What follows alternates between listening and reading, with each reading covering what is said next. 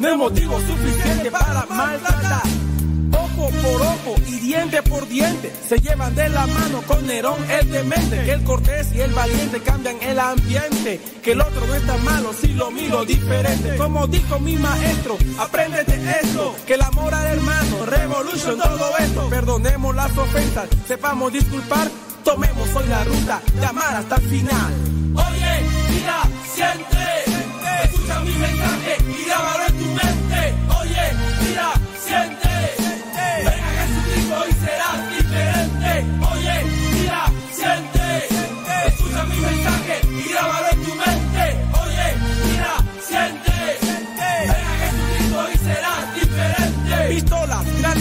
Cuchillo y algo más no te hace más temido, solo acerca tu final. Desarmemos al violento la institución militar.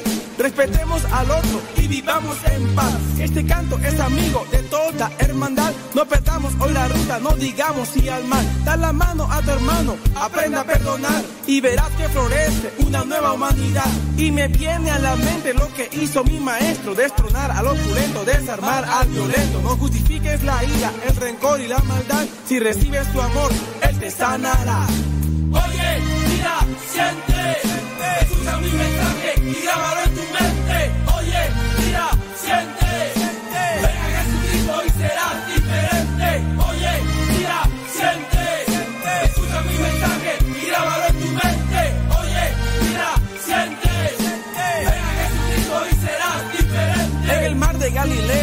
predica su mensaje. Unos hombres se embarcaron con su lenguaje, con signos y prodigios se extiende su fama. Y a los poderosos no les gusta nada. A los pobres y humildes predica el evangelio. Su vida la entrega, no hay otro remedio. La cruz, el madero, signo de su amor. Su sangre preciosa, sacrificio redentor. Él lava tus pecados, limpio eres hoy. Se rompieron las cadenas, tu liberación. Cristo vive en mí, en mi corazón. Lo canto y lo predico con esta canción. Oye, mira, siente, escucha mi mensaje y grábalo en tu mente.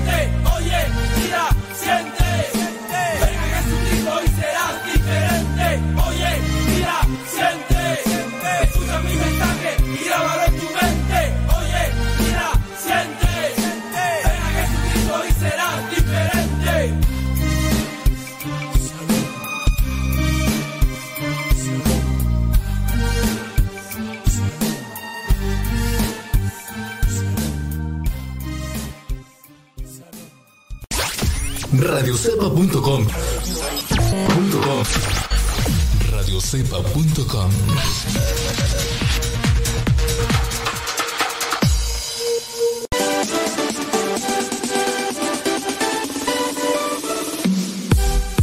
Porque nuestra prioridad es la evangelización. Transmitimos las 24 horas del día. Los 365 días del año. Llegando hasta tus oídos en las diversas plataformas digitales. Sigue en sintonía de Radio Cepa, una radio que forma e informa.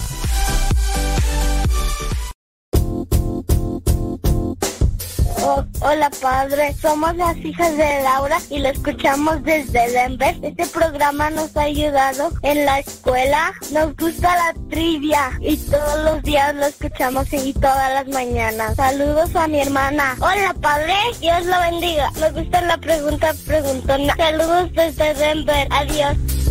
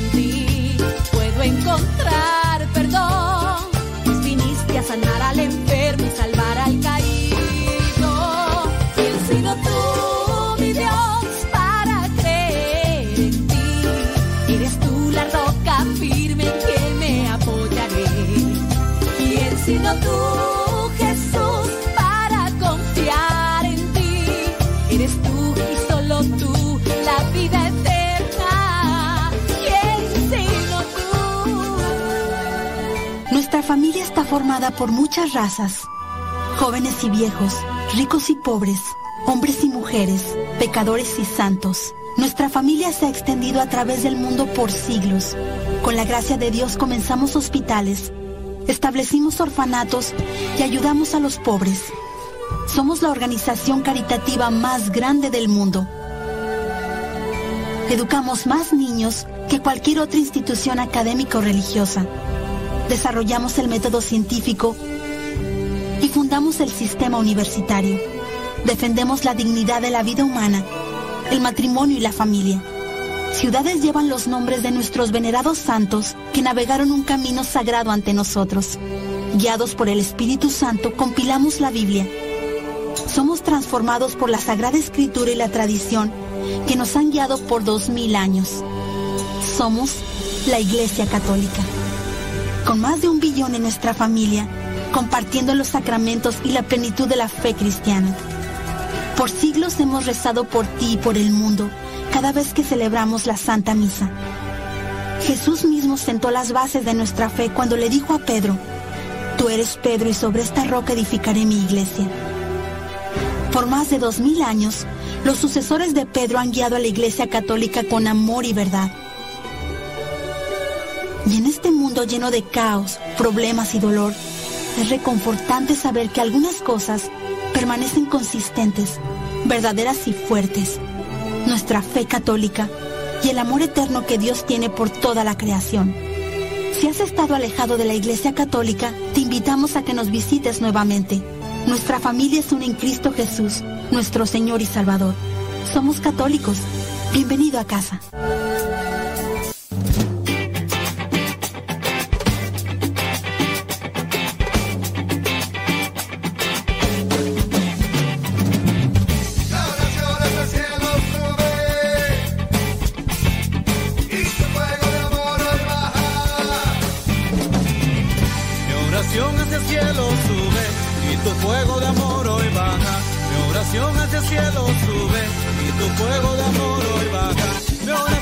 Este es el programa Gozo y Esperanza. Muchísimas gracias por estarnos acompañando. Aquí su servidor y amigo el Padre Modesto Lule de los misioneros servidores de la palabra. ¿Y qué quiere que le diga? Pues que Dios lo bendiga.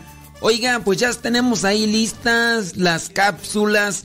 El día de hoy está por ahí mi estimado Guillermo Torres Quiros, que nos va a hablar del peligro de crear grupos cerrados. Y es que eso también se da dentro de la iglesia, no solamente en las fábricas, en, en las escuelas, esto también se da dentro de la iglesia. Y debemos tener mucho, pero mucho cuidado, porque cuando se da ya dentro de la iglesia, viene a provocar caos y confusión. O ya sea el sacerdote que comience a probar, a promover estos grupos cerrados o ya sea los mismos fieles que están ahí buscando solamente reunirse con los que son sus conocidos, con los que son, son, son sus super amigos. Tengamos mucho cuidado, señoras y señores, y vámonos, porque ya está aquí mi estimado Guillermo Torres Quiroz. Espíritu Santo llena mi vida y mi corazón.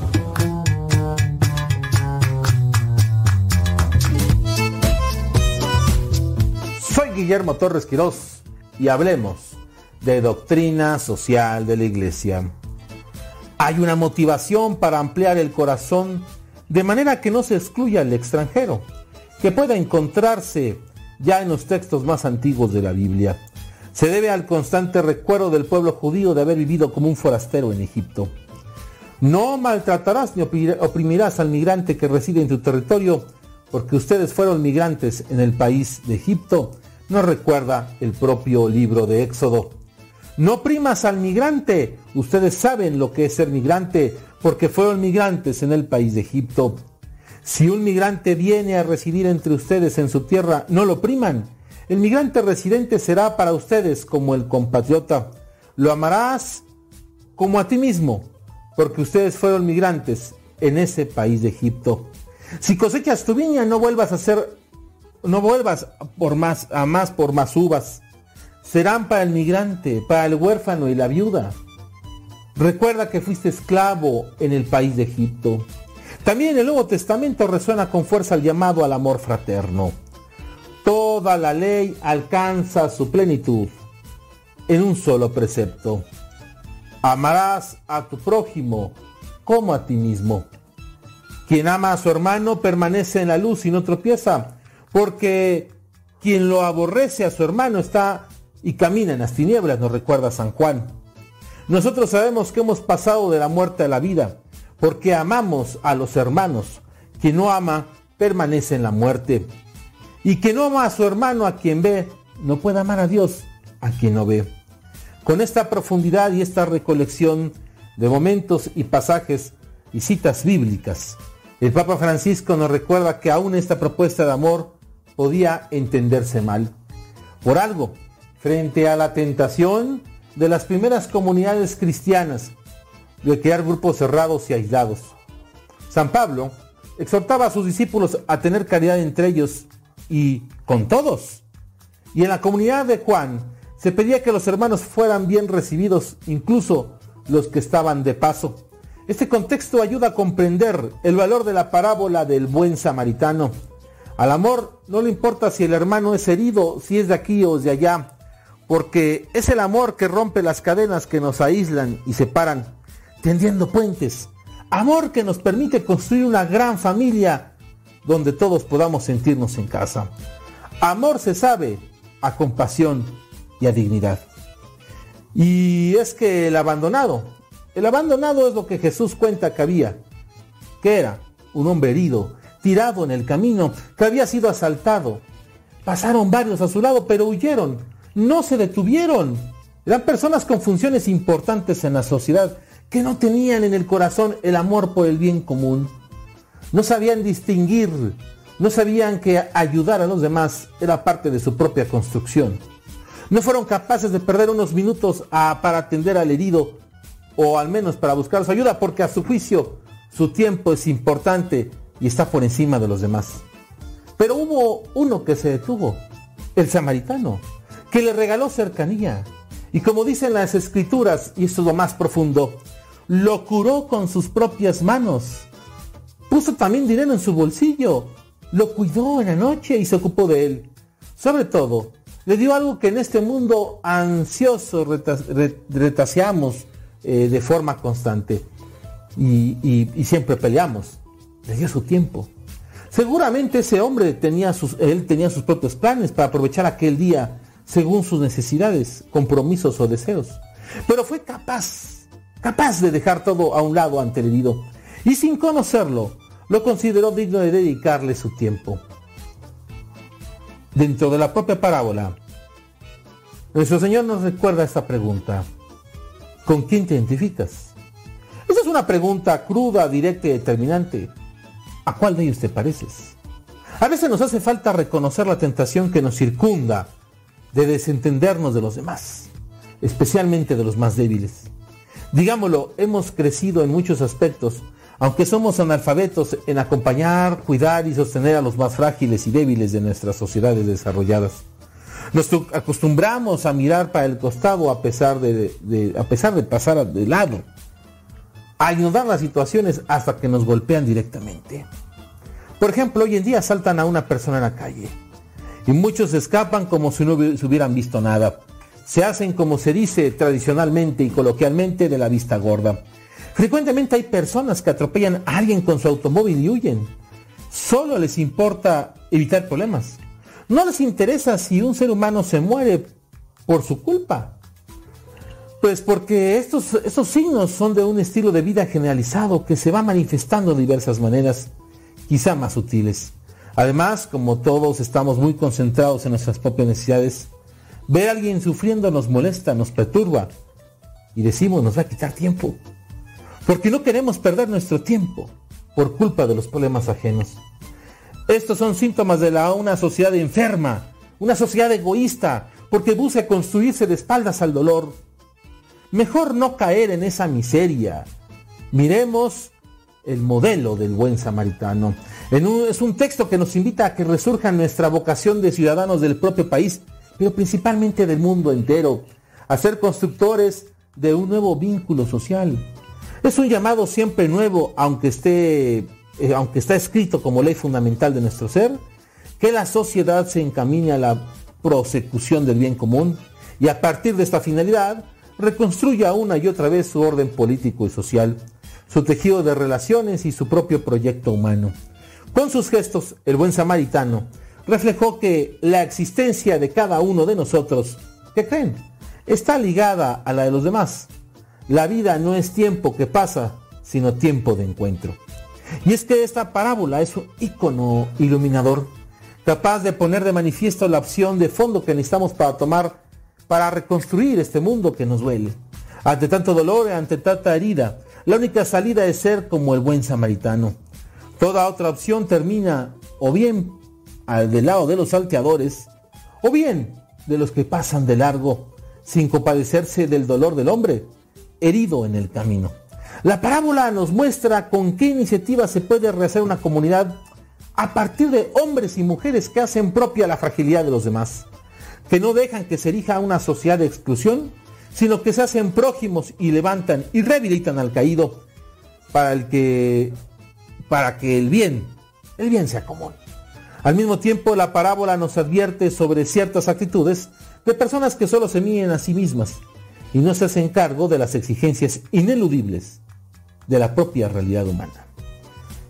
El relato, digámoslo claramente, no desliza una enseñanza de ideales abstractos, ni se circunscribe a la funcionalidad de una moraleja ético-social. Nos revela una característica esencial del ser humano, tantas veces olvidada. Hemos sido hechos para la plenitud que solo se alcanza en el amor. No es opción posible vivir indiferentes ante el dolor, no podemos dejar que nadie quede a un costado de la vida. Esto nos debe indignar hasta hacernos bajar de nuestra serenidad y alterarnos por el sufrimiento humano. Eso, eso es lo que se conoce como dignidad. Y, qué tanto, qué tanto hoy en día, ante esta situación de la pandemia, ante esta situación del COVID-19, estos índices de pobreza eh, en aumento por la situación que se vive, por eh, todavía un mundo que está eh, con miedo, un mundo sufriente, un mundo que tiene sus asegúnes, que tanto nosotros estamos construyendo ese papel del buen samaritano. Pues solamente nos queda repetir constantemente el mensaje de la iglesia.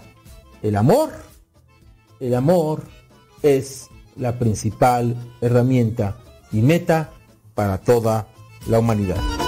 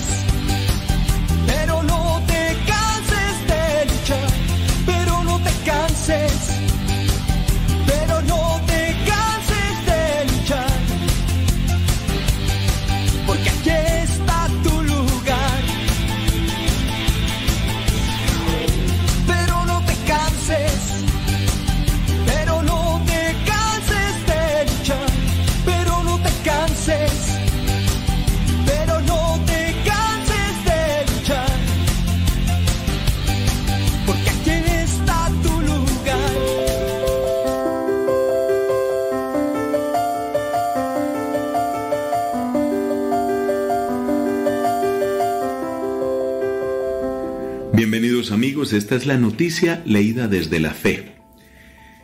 El 26 de abril de 1986 sucedió en la localidad de Chernóbil, en la actual Ucrania, la catástrofe nuclear más grande que ha conocido la humanidad. En aquel tiempo, 1986, Ucrania pertenecía a la Unión de Repúblicas Socialistas Soviéticas, la URSS o la URSS. Y debe notarse que el entonces presidente de la Unión Soviética, el líder Mikhail Gorbachev, trató lo mismo que la cúpula del gobierno eh, socialista soviético, intentaron tapar esta situación con la inmensa gravedad que implicaba, de lo cual vamos a hablar en un momento.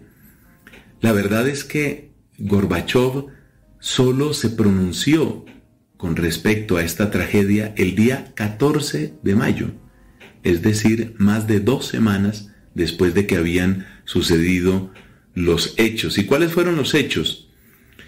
Pues la planta de, de Chernóbil tenía distintos reactores, un cierto número de reactores, y el reactor número 4 de la central, la cual se encuentra como a unos 100 kilómetros de Kiev, la capital de Ucrania, el reactor número 4 explotó durante una prueba de seguridad.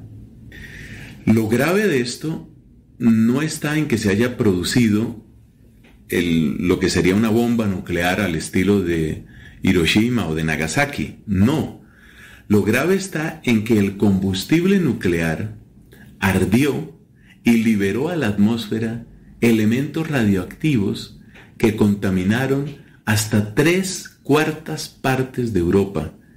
Los países más afectados fueron la misma Ucrania, por supuesto, Bielorrusia y también Rusia. Pero restos de, estas, em, de estos combustibles radioactivos que ardieron y que fueron liberados a la atmósfera se han encontrado en muy lejanas partes de, la misma Europa. O sea que las consecuencias fueron realmente devastadoras. En el mismo año 1986 fueron evacuadas 116 mil personas, según los datos que trae RCN, recordando esta noticia, y en los años siguientes otras 230 mil personas fueron desplazadas. Han sucedido cosas muy interesantes a ese respecto. Como se trata de una zona necesariamente abandonada por seres humanos por el extremo peligro de, radiación, todo aquello que rodea a la antigua central nuclear de Chernóbil, entonces, pues es un ejemplo de lo que sucedería con la extinción de la humanidad. Obviamente, las plantas, es decir, eh, bosques y todo tipo de, de, reino vegetal ha retomado una gran parte de este sector y también han vuelto una cantidad de animales. Entonces, desde el punto de vista científico, ha sido interesante ver qué sucede con la naturaleza y ver también cómo responden animales y plantas frente a los hechos de radiación que ya hemos mencionado. Ese aspecto científico es interesante. Por otro lado, la gran controversia, perfectamente entendible, es sobre el uso mismo de la energía nuclear.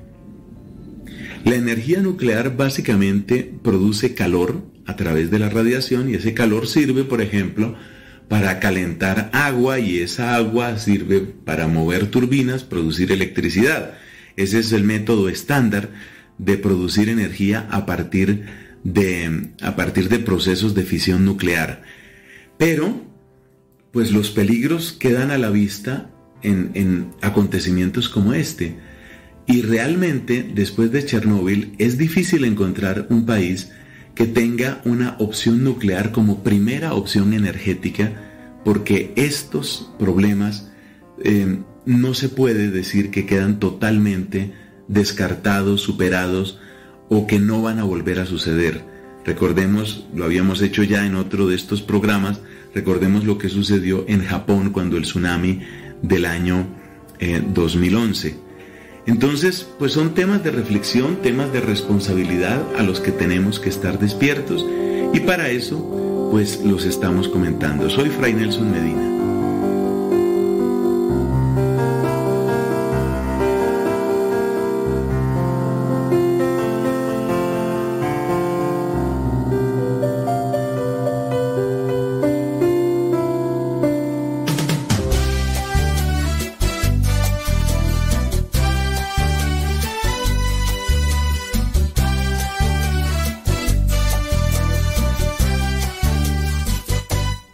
Nos acaba de comentar Fray Nelson Medina, tenemos en cuenta que es buena la tecnología, es bueno el avance científico que se está dando dentro de la humanidad, dentro de la sociedad, pero también es preciso tomar en cuenta las posibles consecuencias si hay una alteración, si hay un desorden, si hay una afectación en la manera de llevar a cabo.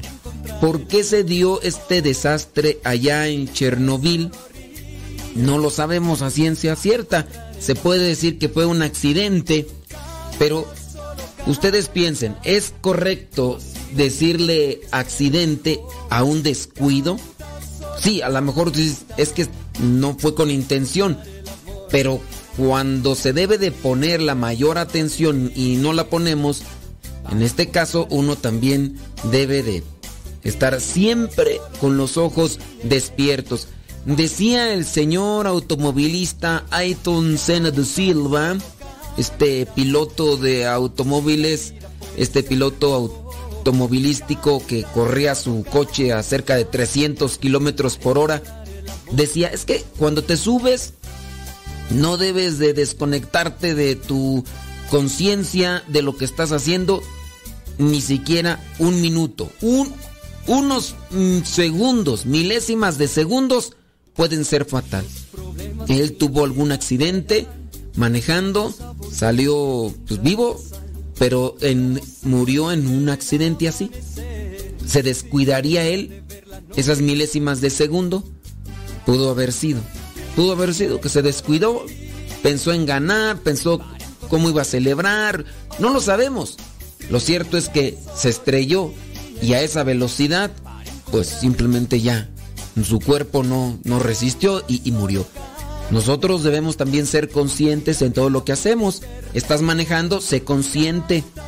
Hay algunos automóviles, ¿verdad? Que ya tienen esa forma automática para poderse redirigir, les ponen ahí la dirección hacia donde se quieren ir y ahora les se van. Y hasta te duermes, pero pues también han pasado accidentes. Hay que tener cuidado, hay que asumir responsabilidades y pues bueno, hay que estar también precavidos con todo el avance científico. Oigan, y ¿saben qué? Vámonos con mi estimado Rafa Salomón, que ya está ahí listo. Rafa, ¿de qué nos vas a hablar? Del cambio. Bueno, ahorita vamos a escucharte. ¿Qué te parece? Micrófonos. Rafa Salomón, cantautor y conferencista católico. Viene de ahí. Canta, solo canta. Así la vida puede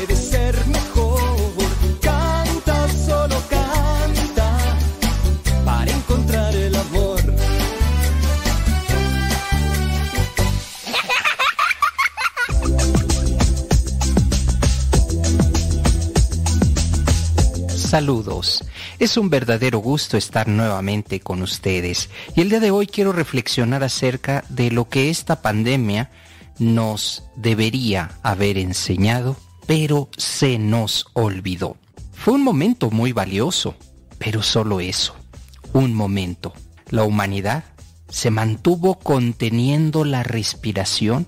¿Para qué? Para no contagiarse.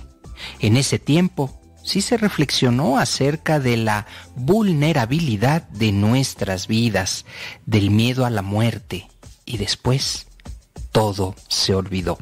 Fueron meses donde la duda y la incertidumbre se apoderaron de nuestro pensamiento. Muchos se acercaron sinceramente y honestamente al amor de Dios buscando esa relación personal en tiempos de pandemia, en tiempos de conflicto, durante esta incertidumbre que toda la humanidad vivió. Pero nuevamente, repito, se nos olvidó. Pensé que estábamos frente a ese cambio en el rumbo de la humanidad, donde la solidaridad, el respeto y las acciones que habíamos llevado a cabo hasta ese momento tendrían un nuevo horizonte. De verdad quería creerlo. Pero después, y poco a poco me fui dando cuenta que solamente fue un momento de miedo, fue un momento de duda, de no saber hacia dónde nos eh, dirigiríamos como humanidad. Al final se olvidó. Llegó la vacuna como una protección para volver a ser y hacer lo mismo. Actitudes de egoísmo se vuelven a ver. Volvemos a enfrentarnos a exceso de poder, a imposición de pensamientos. Vienen los políticos aprovechando ese instante en el que ahora la vacuna nos pone a la defensa contra este virus y la humanidad tristemente sigue el mismo rumbo. Se han abierto ya las escuelas de diferente manera, pero se han abierto, se han abierto negocios. Sigue imperando la economía por sobre la seguridad. Para muchos, el objetivo principal es comerse el mundo, aunque no dejen nada para nadie. Tener el poder es lo que importa. El bien común no es algo que se encuentre entre las prioridades de la población mundial. El amor sigue siendo para aquellos que viven en un estado idílico. Y hablar de amor en estos tiempos parece que no está de moda. Una gran parte de las personas no quiere aprender. Es más, no quiere ni acercarse al conocimiento. En todo este tiempo tuvimos la oportunidad de conocer, aprender, desarrollarnos, pero no. No se quiere una gran parte de la población acercar al conocimiento como parte valiosa de su vida. Más bien, buscan el entretenimiento. Todo el tiempo.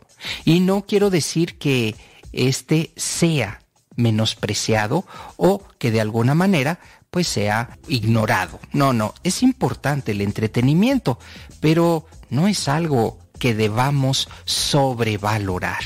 Lo que quiero exponer es que se ha convertido en parte vital, necesaria, indispensable de la población mundial, como algo a lo que se debe aspirar. El entretenimiento por encima de todo. Y esto, créanme, es desalentador.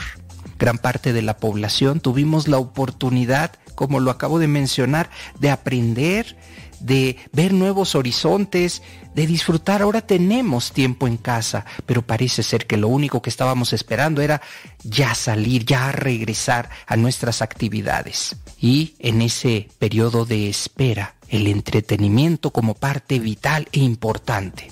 Puede faltar el conocimiento, pero que nunca falte un dispositivo para evadirse de la realidad. La vida comienza a regresar poco a poco a ese frenesí, a lo mismo. Se nos olvidó que un día se detuvo el planeta entero y que pudimos cambiar. Tuvimos la oportunidad y no quisimos hacerlo.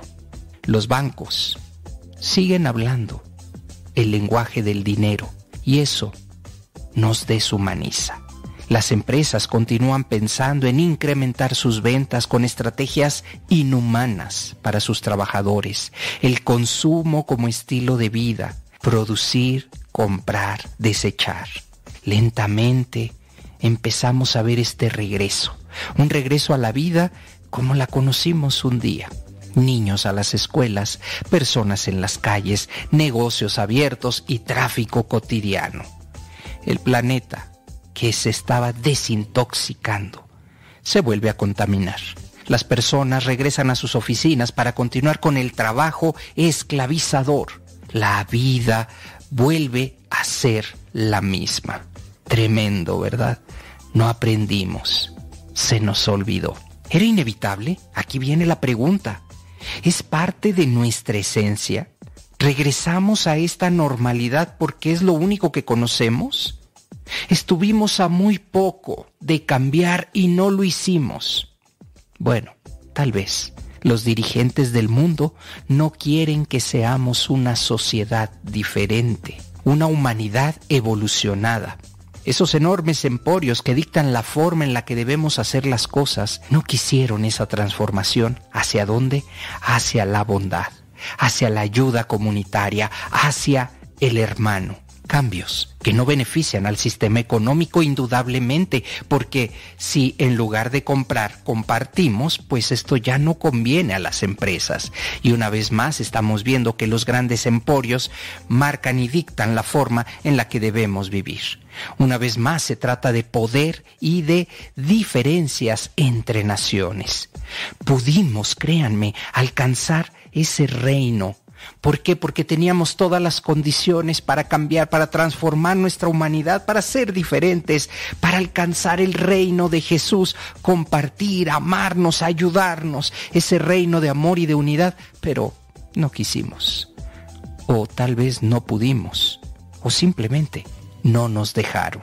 Veo tantos intereses en las personas que dirigen el rumbo de nuestro planeta que el hambre y la desigualdad seguirán siendo determinantes para el control de la misma humanidad. Esta pandemia también ha traído consecuencias indudablemente para la humanidad. Y estas pueden ser muy diversas, desde la transformación en ciertas prácticas sociales, cambios en la estructura, probablemente una evolución en los sistemas sanitarios y eh, en algunos países pues a lo mejor hasta el cierre de comunidades, de tal manera que la sociedad sí va a vivir una transformación, pero esta pandemia eh, regularmente lo que está haciendo pues es dejarnos en una nueva forma de hacer las cosas, pero regresamos al mismo punto. Tratamos de adaptar lo que ya veníamos haciendo ahora con una nueva realidad. A partir de ahora se hablará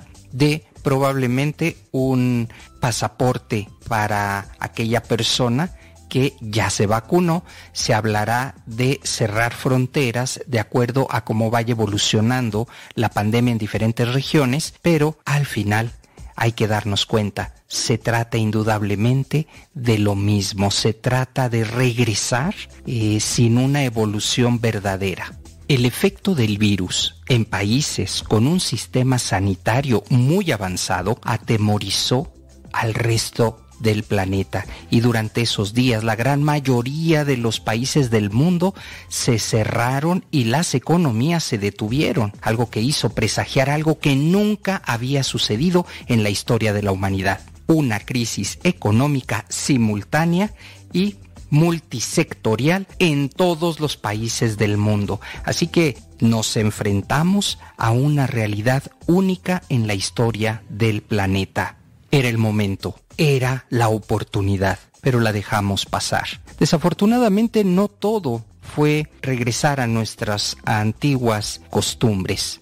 Ya poco a poco hay quienes van despertando, poco a poco hay quienes lentamente están transformando su vida, ayudando, construyendo, pero sobre todo humanizándose. Esto es lo que no debemos perder ni que así como hay aspectos positivos de esta pandemia, por supuesto los negativos estarán. Pero muchas personas han vuelto nuevamente a creer, han vuelto a esperar, pero sobre todo han vuelto a valorar la vida, esta, esta oportunidad que tenemos de vivir a plenitud. Los invito a que reconozcamos que Dios no nos abandonó nunca tuvimos la oportunidad y tal vez se nos olvidó. Muchísimas gracias por su atención. Hasta la próxima.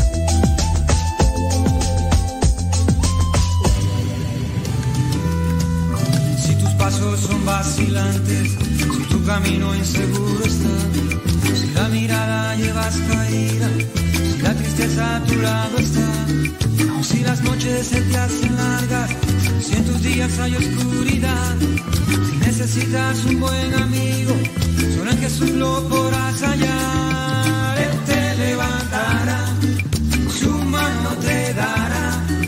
Cuando te veas caído, nueva fuerza esperará.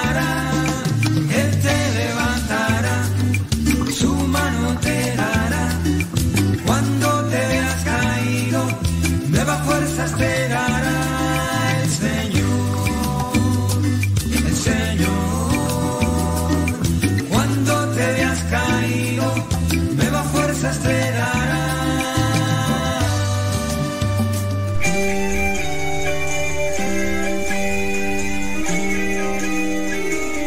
¿Cómo estás? Te saludo nuevamente después de unos días de ausencia. Y es que déjame decirte que pues nos fuimos de luna de miel. Hicimos nuestro equipaje, tomamos a nuestros hijos, imposible celebrar sin ellos, que son el fruto de nuestro amor, y nos fuimos de luna de miel todo el fin de semana.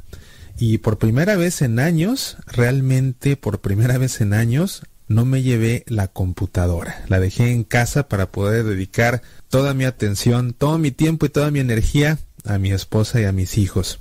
Muchas gracias a las personas que gentilmente nos han escrito para enviarnos sus buenos deseos. Nos alegra mucho saber que nuestro gozo es compartido por algunos de ustedes. Gracias también por sus oraciones, en verdad que las necesitamos para seguir adelante. Y fíjate que cuando las cosas se leen con la óptica de la fe, siempre hay oportunidad de sacar reflexiones que nos sirvan para el crecimiento y sin lugar a dudas que este reciente aniversario no es la excepción. He notado contrastes muy fuertes que me dejan reflexionando y que quiero compartir estas reflexiones contigo porque sin duda también algo aprenderás que te ayude a crecer como hijo de Dios. Pero algo muy significativo fue que por la mañana del viernes pudimos celebrar la Santa Misa ofrecida precisamente por nuestro aniversario. Y lo significativo de esto es que coincidió con la misa de toda la escuela de nuestro hijo Juan Pablo, a quien también habrás tenido oportunidad de escuchar por aquí en las Semillas para la Vida. Él asiste a una escuela católica que es parte de una parroquia. Acá en los Estados Unidos usualmente las escuelas católicas dependen de una parroquia, a diferencia de otros países, por ejemplo en América Latina, donde usualmente están las escuelas católicas administradas por diferentes órdenes y congregaciones religiosas. El caso es que esta vez, terminando la Santa Misa, el párroco salió de la iglesia, vino a nosotros, nos impuso las manos y nos dio una bendición verdaderamente hermosa, deseándonos que la bendición de Dios se derramara a través de nosotros hacia nuestros hijos y hacia los hijos de nuestros hijos y hacia los hijos de los hijos de nuestros hijos por todas las generaciones de descendientes nuestros, evocando aquellas bendiciones del Antiguo Testamento en las que el linaje era tan importante como un símbolo de ser grato a los ojos de Dios. En verdad que fue una bendición muy sobrecogedora, pero esto lo noto yo un fuerte contraste con lo que sucedió en esta misma parroquia hace cinco años. Sí, cuando celebramos nuestro quinto aniversario, llamamos a la oficina de la parroquia, no era posible mandar celebrar una santa misa por nosotros, así que lo único que hicimos fue pedir que en las intenciones de la santa misa se nos mencionara, que se hiciera simplemente una oración de petición por nosotros, por nuestros cinco años. Y cuando hablé con la secretaria de la parroquia por teléfono y le comenté que celebrábamos nuestro aniversario de bodas y lo que pretendíamos hacer, su respuesta fue sí, claro, con todo gusto, qué alegría, qué bueno que celebran, muchas felicidades, cuál es tu nombre, cuál es el nombre de tu esposa, y ahora dime, ¿cuántos años celebran? Y cuando le dije que celebrábamos cinco, su respuesta fue, ah, no, no, por cinco no lo podemos hacer. Si fueran veinticinco o cuarenta o cincuenta, con mucho gusto, pero si nada más cumplen cinco, entonces no podemos hacerlo. Por supuesto que le protesté, le pregunté y le cuestioné cómo era posible que se rehusara después de haberme dicho que sí. Y me dijo, no, es que si lo hacemos por cinco años, después todo el mundo va a querer que se lean sus peticiones en la Santa Misa cada vez que cumplen un aniversario y la misa se va a prolongar mucho. Yo le comenté, bueno, hoy en día cuántas personas cumplen cinco años de casados. A mí me parece que celebrar cinco años y hacer una petición es incluso un buen testimonio para alentar a las parejas a perseverar, porque caray, ¿cuántos duran ya siquiera cinco años? Y es más, dices tú que la misa se va a prolongar demasiado y te aseguro que reloj en mano nuestra petición no va a tardar en leerse ni 15 segundos, pero por el contrario, al final de cada misa nos hacen ustedes sentarnos cinco minutos para leernos todos los avisos que de por sí nos habremos de enterar en el boletín que nos reparten a cada uno en la mano a la salida de la misa. Entonces, sinceramente y con todo respeto, me parece una respuesta por demás ridícula y absurda. Levanté una queja con el párroco, misma que no fructificó. Eso fue hace cinco años vemos el contraste. Cinco años después, la misma secretaria, esta vez accedió, claro, ahora es un nuevo párroco, pero vemos cómo cada quien enfoca el matrimonio de una manera diferente y le da un valor distinto. Me llamó mucho la atención que cuando salieron las semillas, una buena amiga, que por cierto es la directora de Catholic.net, de inmediato me respondió y me dijo, Mauricio, me parece esto una maravillosa coincidencia. Y me envía un documento en el que ella estaba trabajando en el momento en que recibió por correo electrónico la notificación de estas semillas por nuestro aniversario. Se trataba nada menos que del misal que estaba elaborando para la celebración de sus propios 25 años, ¿sí? Ella celebra sus bodas de plata.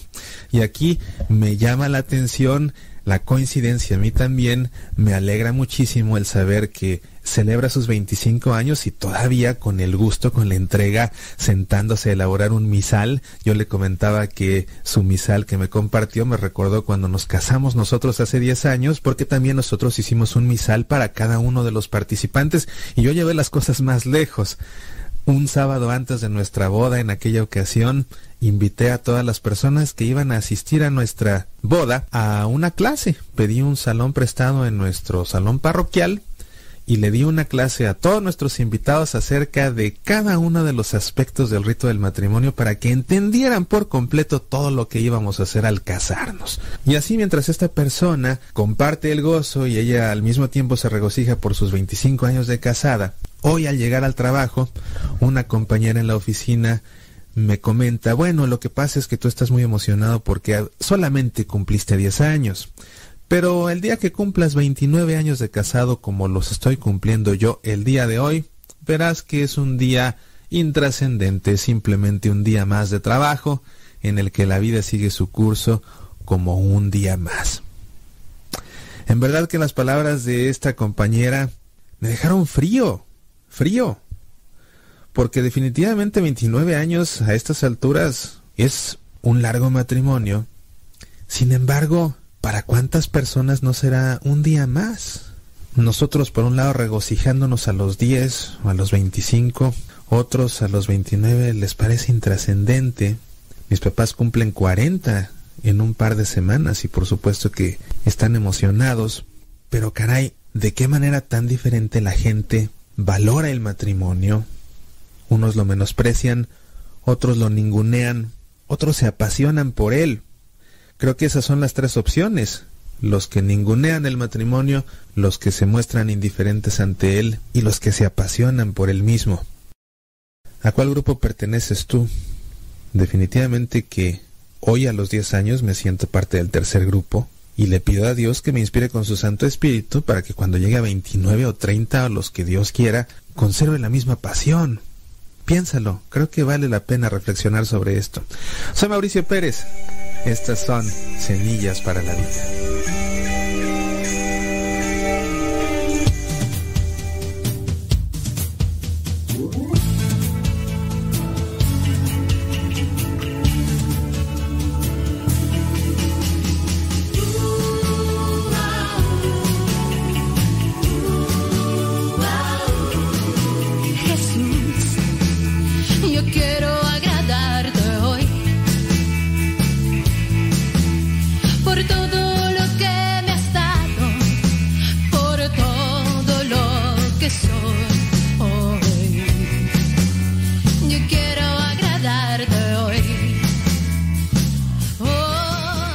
Lección nos ha presentado aquí Mauricio Pérez, que dentro de esta intención de celebrar cada año su aniversario de bodas, también les puede llevar a ustedes a celebrar no todos los años, sino todos los días.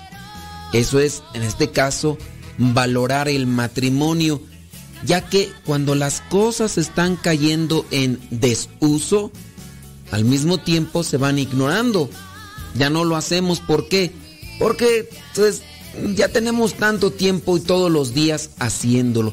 De hecho, enamorar tendría que ser una, una postura de todos los días. Pero ya no se busca enamorar. ¿Para qué? Ya me casé. ¿Para qué la busco enamorar? Ya la tengo aquí. Pero al irse desenamorando, porque con el tiempo también viene a, darse eso, también se da lo que vendría a ser un enfoque mayor hacia los defectos, hacia las cosas que, que tenemos todos como defectos, porque todos tenemos defectos. y empezamos a engrandecerlos, a maximizarlos, podría ser, no sé, el, no sé, el mal olor. Todos tenemos un mal olor. O ya de repente tengo rato sin bañarme. Eh, en la noche igual me desperté y hacía algo de calor y, y huelo mal. O a lo mejor comí algo que ya tuvo un efecto y en mi cuerpo y por la boca. Igual y empieza uno a enfocarse en aquellas cosas malas y negativas. Pero cuando la persona está contenta y alegre por lo que está viviendo, como en este caso, ¿por qué no? ¿Por qué tenerse que esperar hasta cumplir 25 años para darle gracias a Dios por su aniversario de bodas? Porque hay personas, ¿verdad?, que dicen 15 años de, matrimonio y se van de luna de miel. O, se esperan hasta que tengan 25 años, como, pues igual, ahora, en la luna del miel, pues no va a meter el chucuchuco y ya. Porque eso es lo que entienden también algunos. En este caso, Mauricio Pérez, pues da a entender que en la luna de miel es vivir en alegría, en cercanía con su esposa y se llevó a sus hijos. Entiendo yo que dentro de lo que vendría a ser aquel, eh, aquel momento para disfrutar, ¿por qué no incluir a los hijos? Obviamente, ¿verdad? Pues habrá su momento de intimidad con ellos. Tendría en su caso, a ver, a los hijos se quedan en este cuarto, en el hotel, y igual como lo podrían hacer muy posiblemente, también ellos en su casa, en su casa es su cuarto y en, el, en su casa, porque hay, hay familias que tienen la posibilidad, de repente, pues muchos de nosotros crecimos en ambientes familiares un tanto pues difíciles y muy compactos y en un mismo cuarto estaba la cama de los hermanos, estaba la cama de papá y mamá y estaba la cama de la hermana y pues bueno, ahí son situaciones, ¿no? Que, que no, pues muy diferentes, pero cuando se puede, bueno, y digo, valoren el matrimonio, reflexionen sobre eso, traten de vivir más continuamente acercados a lo que es el cultivar el amor todos los días cultivar la relación todos los días, porque en eso también se ve el cristiano en la vida social. Recuerden, un cristiano no es solamente para estar res y rece y dándose golpes de pecho. Un cristiano es para sembrar la buena nueva que necesita este mundo para que sea más feliz en el ahora y en el mañana que quizá le toque a tus hijos o a tus nietos si es que estás casado. Señores, señores, muchísimas gracias. Gracias a ustedes que estuvieron ahí en sintonía con este programa. Gracias también a Guillermo Torres Quirós. Él es politólogo y cristiano católico comprometido. También gracias a Fray Nelson Medina, sacerdote dominico. Gracias a Rafa Salomón.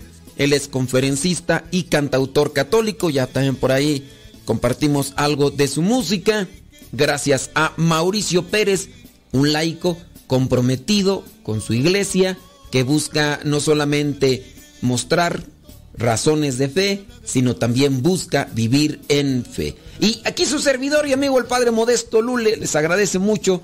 Radio María, muchísimas gracias por darnos esta oportunidad. Si Dios no dice otra cosa, nos encontramos en la próxima, en este programa que se llama Gozo y Esperanza mirar la manera de cómo el cristiano debe de vivir en la vida, en lo social, para poder aportar algo y hacer de este mundo siempre algo mejor. Hasta la próxima y que Dios les bendiga.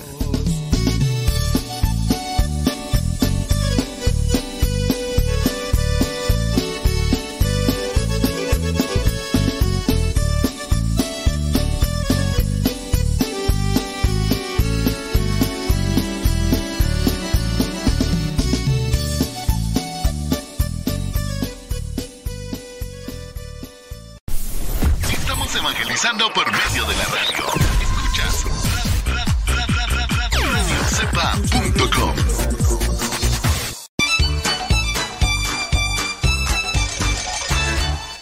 Estás escuchando La Cepa, la estación de los misioneros servidores de la palabra.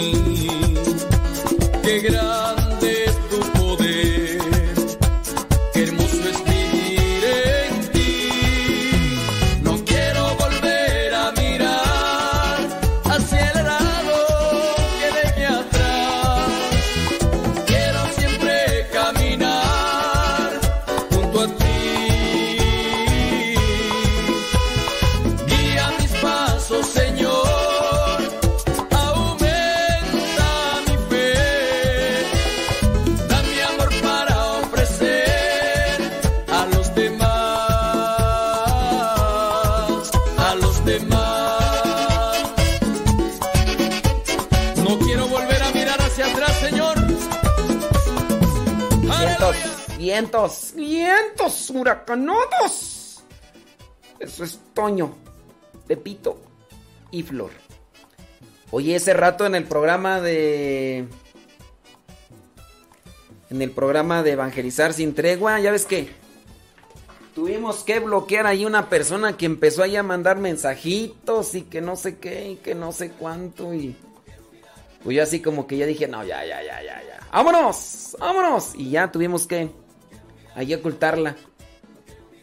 Ya por eso es que ustedes no van a ver lo, que, lo que puso esa persona y que pareciera ser que era una mujer, ¿verdad? Y todo lo demás. Pero en fin, en fin, en fin. Muchísimas gracias a los que le dieron ahí la compartición.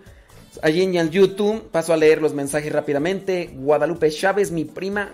Saludos, prima, prima, prima. Saludos a Anel Ramos en Cypress, Texas.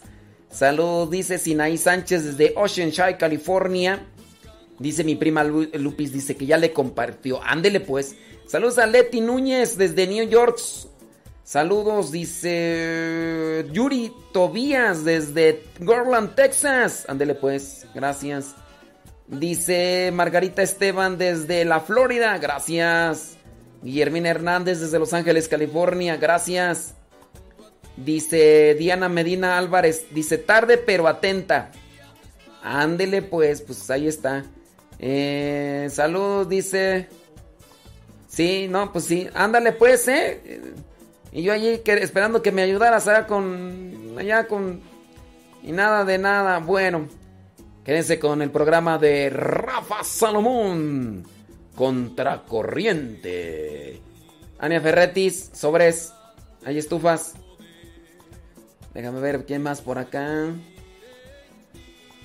Ándele pues.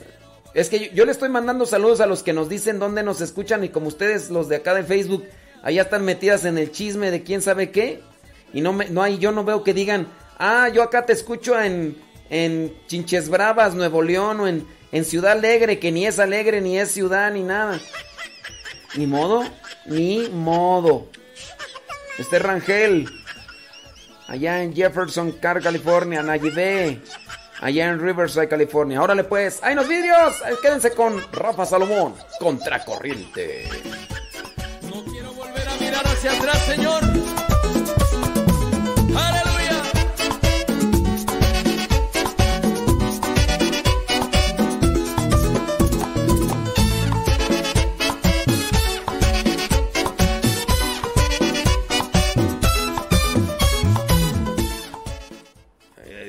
Fíjate, la sorda no oye, pero bien que acomoda. Que dice que por qué la quiero bloquear. ¿A qué horas te dije que te quiero bloquear, tu sorda?